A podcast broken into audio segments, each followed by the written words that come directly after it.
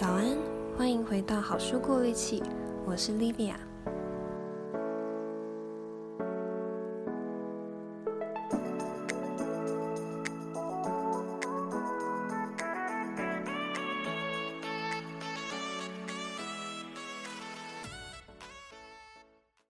你是否总是会觉得生活忙不过来？明明一整天好像处理了很多事情，但却好像总是在穷忙。现代人常常落入效率陷阱中，我们似乎会觉得自己有义务要把醒着的所有时间，每一分每一秒都好好的利用。在工作场合中，老板会希望员工把所有工作时间都花在寻找客户，还有做工作的琐碎事项上，却不会去管他们做那些事情是不是真的有效率，还有效能。而在求学阶段，遇到重要考试的时候，我们也会觉得自己应该要把整个周末或是花整天来读书。要是去休息，还会有罪恶感。今天要介绍的这本书叫《每天最重要的两小时》，应该蛮多人听过一种时间管理的策略，每天专注在做最重要的一件事就好。我相信这应该是一种不错的策略。这本书介绍了一些方法，来帮助我们创造出一天中最重要的两个小时，来做最重要的任务。那这两个小时并不一定要真的是两个小时，也有可能是四十分钟或一个小时之类的。作者希望可以让你在做最重要工作的时候，也处在一个最佳的心智状态。那这本书，我想先说。嗯、如果你是常常看时间管理啊，或是认知心理学这类书籍的人的话，那你可能会觉得书中的某些概念可能都是你听过或是看过的，所以你可能可以先听听看这集说书，再决定要不要去看这本书。那作者总共提出了五种策略来帮助我们找到一天中的高峰时间。第一种是辨识生活中的每个决定点。在我们的日常生活中，大部分的事项可能常常都是自动驾驶的。我们早上起床、刷牙、洗脸、换衣服，然后出门工作上班。我们经常会在做完一件事之后，就紧接着去做另一件事情，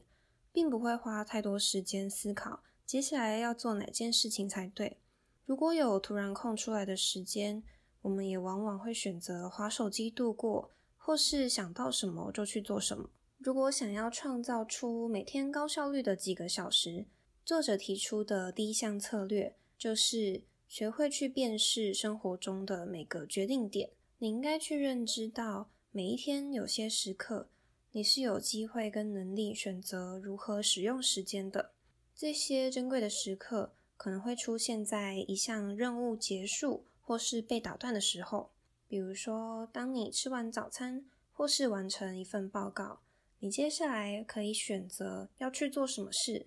那这就是决定点。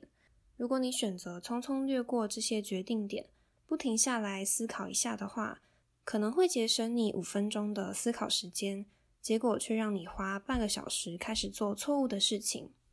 比如说，在我没有规划我的行程的时候，尽管列出了我今天要达成的目标。但我还是有可能会在达成了其中一个任务的时候，听从大脑的指令，像是去划个手机，五分钟就好。那这个五分钟往往会变成一个小时或是更久。会这样的原因，就是因为在我完成任务、出现了一个决定点的时候，我没有花更多时间思考接下来要做什么，我只是听到了大脑的声音，然后不加思考就遵从了它。我相信可能也有蛮多人都经历过类似的情况。那作者提出了一个解决方式，第一个就是在决定点出现之前，我们可以先决定好要做什么反应。比如说，我们可以先规划好行程，在这两个小时要做什么事，中间休息五分钟，下两个小时再做什么事。我们也可以利用在原子习惯里面提到过的执行意向。执行意向就是告诉自己，在做完一个工作之后，我接下来会去执行什么任务。那这里要注意的是，如果我们只计划不要做什么事情，通常都是不会成功的。像你对自己说，在完成这一份专案之后，我不可以去划手机。这种就是不太会成功的计划。那怎么样才会成功？我们可以把计划不要做什么，转变成要做什么。像是在完成这一份专案之后，我会先休息五分钟，然后去做运动半小时。光是订定这个要做什么的计划，就有可能会增加你成功的可能性。另一个让自己不要匆匆略过决定点的方式是，在做完一件事情，出现一个决定点的时候，你可以先不要想，好，我接下来可以马上去做哪件事，而是告诉自己，这是一个决定点，然后给自己多一点点时间思考，可能可以起身喝个水，伸懒腰，做个微复原力动作，然后判断一下自己的状态，再决定接下来做哪一个任务是最合适的。第二个找出高峰时间的策略是管理你的心智能量。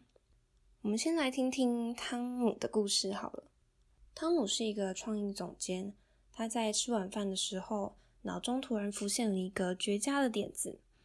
吃完晚饭后，他回到书房，把这个点子花了五分钟记下，并且打算在明天跟总裁还有执行长开会之前，再花半个小时。把他所有想到的想法再度的整理，变得更有吸引力。他只需要大概三十分钟就好了，所以他觉得大概可以等到明天再做。到了隔天一早，汤姆就有许多工作要处理，但是他处理的速度蛮快的，大概花了一个小时，他就把琐碎的事项都处理完了。但他没有注意到，处理这些事项其实有点耗掉他的精力。离开会的时间还有两个小时，他想继续处理那个专案要花大概三十分钟，那不然就先来回几封 email 好了，只要看看有没有紧急的就好。于是他便打开 email 信箱，等他察觉到时间的时候，已经过了一个小时，而他因为回 email 而耗掉了许多自己没有注意到的心力。现在离开会时间只剩四十五分钟。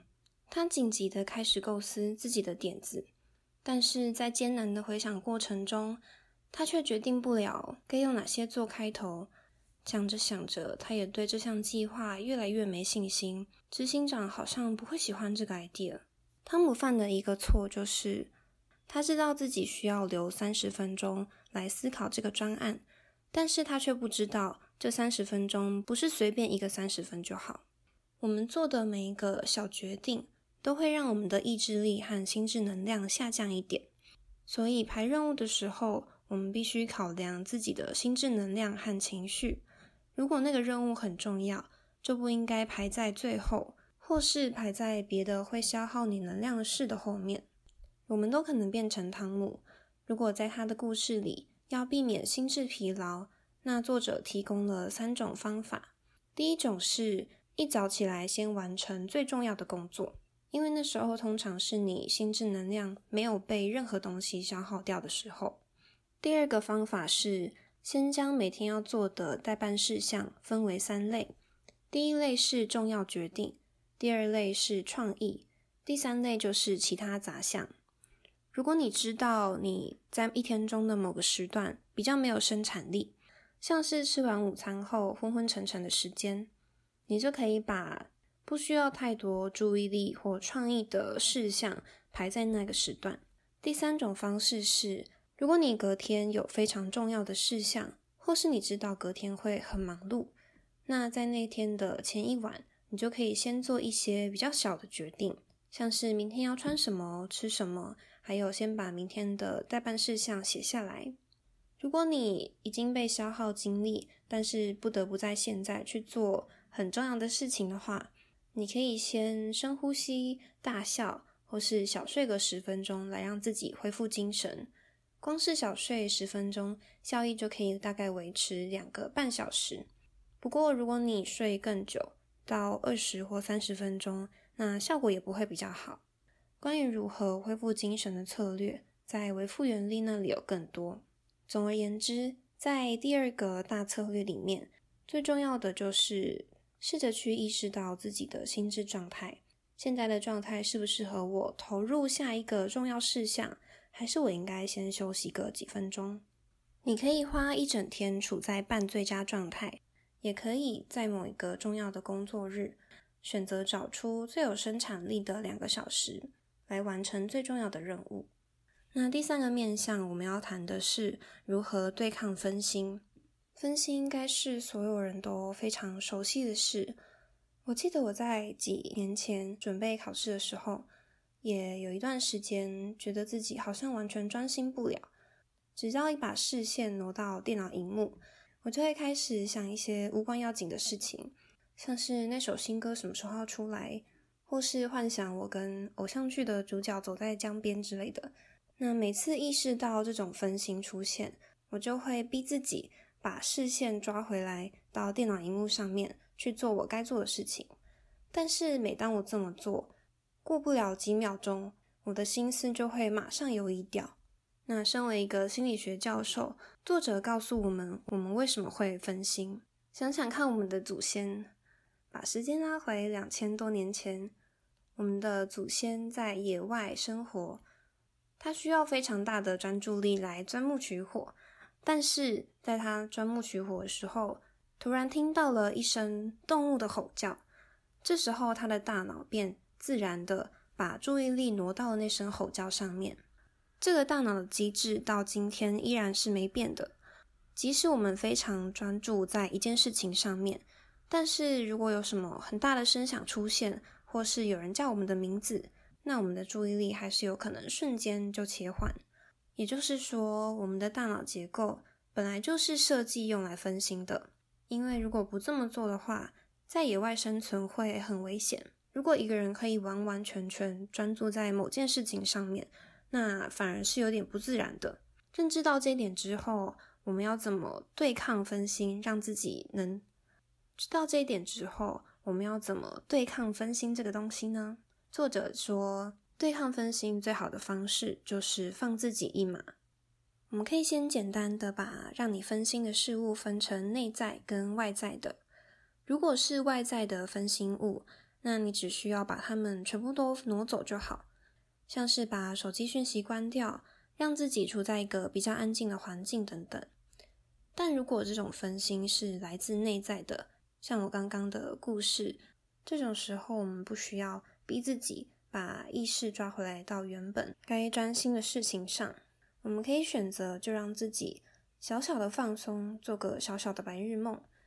但是也不能让它回不来。嗯，作者建议的举动是，你可以看看墙壁上那幅画，数数它有几个颜色，或是你可以跟自己玩个小游戏，像是去注意经过走廊的人，有几个人是低头划手机的。每经过一个低头划手机的人，你就画一个正字符号。比较不建议的举动，包括在你分心的时候，去清理那个很乱的桌子，还有把杂乱的文件分类，或者是去阅读部落格文章、Facebook 或开 IG 看看。这些事情往往需要更大的心智处理功能，会让我们不自觉地陷在里面。如果是前面那种简单的工作，这种工作通常花不到十五分钟，心事就会自己回来了。那有另一个作者推荐的方式是，在你分心的时候，试着去做觉知正念。觉知正念指的是让我们的思绪自然的游移，并且在不带任何评价、意见的状况下去注意到自己的思绪漂移，然后再温柔的。把注意力带回我们当下的感受和呼吸，这是一种感受当下，还有觉察自己和周边环境的方式。当你发现自己的心思开始漫游的时候，我们可以变成一个中立的观察者，去观察自己跑掉的思绪，而不是斥责自己分心。这种方式可以让你借由刻意松开注意力，来提高你接下来的生产力。关于觉知正念的方法，我这样讲可能大家没有办法感受得到，所以如果有机会的话，我会再做另一集关于正念的引导。你可以先自己试试看，但如果觉得抓不到那个感觉，你可以去网络上，YouTube 上面有蛮多带领正念的的那个视频或音频。再来，如果说第二个面向是注意自己的心智状态，那第四个面向就是去注意自己的身体状态。在第四个策略里面，他提了关于饮食还有运动如何影响我们身体的知识。如果你希望自己在某个工作时刻能够拥有最佳的心智能量和效率的话，那你应该特别留意你在一个小时前的饮食。我们好像在维富原力那边也讲过，高升糖指数的碳水化合物饮食会让我们开始有点想睡，并降低我们的生产力。这时候你可以选择低升糖指数的饮食，或者是早餐或午餐只吃一半。等几个小时之后再吃剩下的一半。如果你需要快速提神个十五分钟，你可以选择吃高碳水化合物的点心，这样能够帮助你提升注意力。但如果你需要大于十五分钟的巅峰状态，那就应该要避免吃高碳水化合物的点心，像是意大利面、三明治或披萨，也别吃炸薯条、洋芋片，或是加糖的冰茶跟汽水。然后，如果你觉得自己摇摇欲睡，想要提升专注力，那喝咖啡不一定是最佳的选择。应该说，咖啡因在每个人身上的作用不太一样。如果喝咖啡对你的注意力是有效的，那大概会在三十分后产生效果。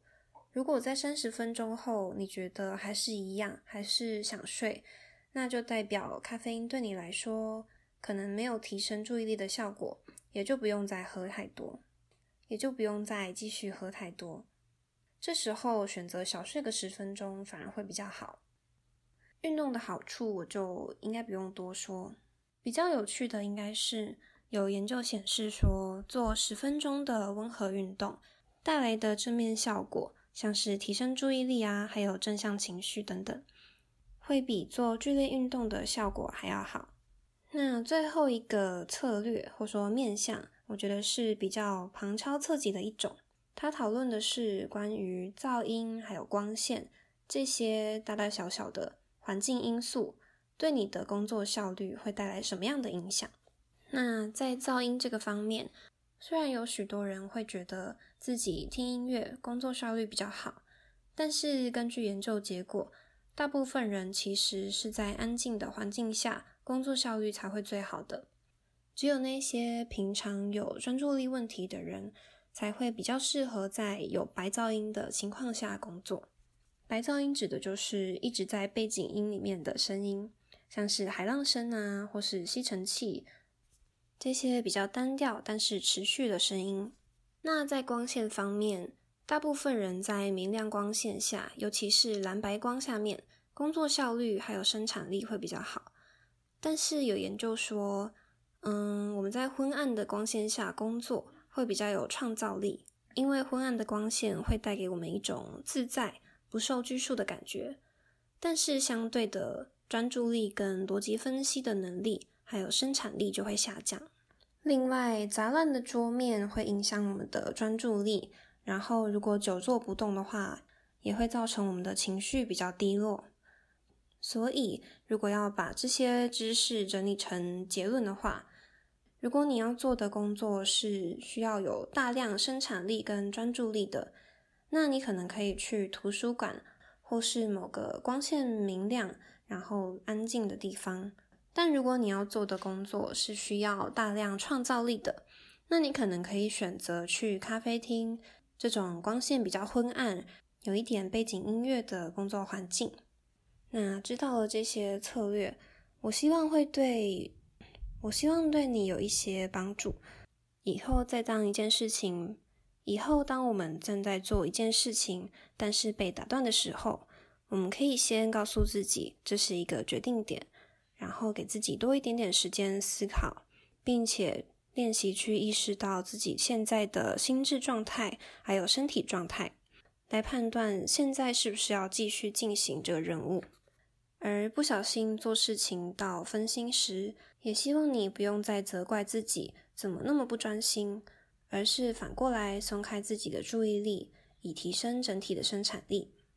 今天这一集，不知道大家会不会觉得有点硬，有点无聊。但我是希望，不管你能不能在听完这一集之后，就马上创造出一天中最重要的两小时，也能够从这集里面获取一些之前没听过的资讯。要结束之前，来小小分享一下，我在 Apple Podcast 的评分上面得到了第一个两星评分。这样子不知道是不是好事？应该不是吧？我我也不知道。为什么听起来很亢奋呢？嗯，其实我看到还是有一点小小难过的。但是我觉得这好像是一个里程碑，就是你开始做自己的节目之后，第一次收到不好的评价。这应该算是一个蛮蛮蛮有意义的里程碑吧。那我不太确定那个两星评分是。嗯，因为我的内容还是因为我的收音品质不好之类的，希望那位留两星评分的人可以回来留个言。那如果是后者的话，我也还在想有什么方式可以让杂音更小，然后让评那个声音的品质更好一点。但如果是前者的话，我就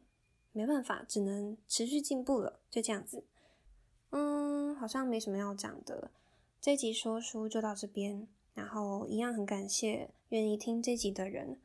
如果这个节目你觉得还算有帮助，欢迎分享给你觉得需要的人，也许有人可以因此得到他需要的资讯。